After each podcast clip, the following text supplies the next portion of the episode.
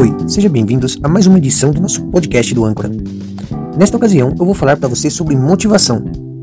O tema de hoje é: Sou um homem ocupado, não tenho tempo para orar. Infelizmente, muitos cristãos não têm tempo para uma vida devocional. Dão desculpas para suas ocupações ou obrigações. Sentem e dizem que têm bastante ofício, que têm bastante ocupação e que não têm tempo para orar.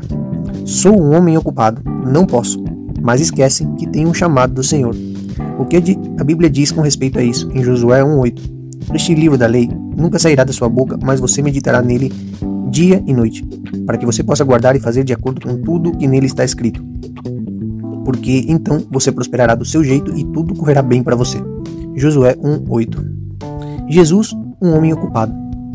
Em Marcos 1:35 diz assim: Levantando-se muito cedo pela manhã, ainda muito escuro, ele saiu e foi a um lugar deserto onde orou.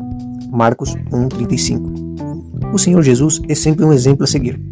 Ele estava muito ocupado e até descansou à tarde, pois as pessoas o seguiam por toda parte. No entanto, a Bíblia diz que ele se levantou mais cedo do que todo mundo, mesmo quando estava escuro, e foi para um tranquilo para que ninguém o perturbasse em seu tempo especial com Deus. Seu dia pode estar agitado, pode estar saturado, mas não se esqueça que Jesus sempre nos ensina uma grande lição. Sempre há tempo para Deus. Se seus filhos pequenos, maridos ou outras pessoas não ouçam seus filhos ou seu marido não permitem que você leia ou ore, você pode se levantar mais cedo para fazer tudo isso. Se você não tem um próprio quarto, encontre um canto na sua casa ou fora dela para ter um tempo ininterrupto com Deus meu compromisso com Deus. O que diz na Bíblia, em Salmos 63, 1 e 2. Meu Deus, meu Deus é você. Ao amanhecer vou procurar você. Minha alma tem sede de você. Minha carne anseia por você em terra seca e árida onde não há água, para ver o seu poder e a sua glória como eu olhei para você num santuário. Salmos 63, 1 e 2. Se você tem muitas ocupações durante o dia, acorde mais cedo, procure Deus de, de madrugada.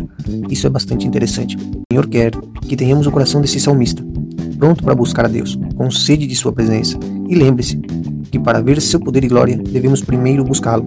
Da mesma forma, no versículo inicial, há uma promessa para aqueles que meditam constantemente na Bíblia, porque estas o farão prosperar em todo o teu caminho e tudo correrá bem para ti. Você sabe que sempre haverá um tempo para buscar a Deus. Mesmo que você esteja ocupado, o Senhor sabe disso e você também. Portanto, é hora de abandonar as desculpas e se comprometer com aquele que te deu a vida, aquele que deu a vida por você. Lembre-se que não adianta ser cristão se você não tiver um relacionamento com Ele. Muito obrigado pelo seu tempo. Que Deus te abençoe.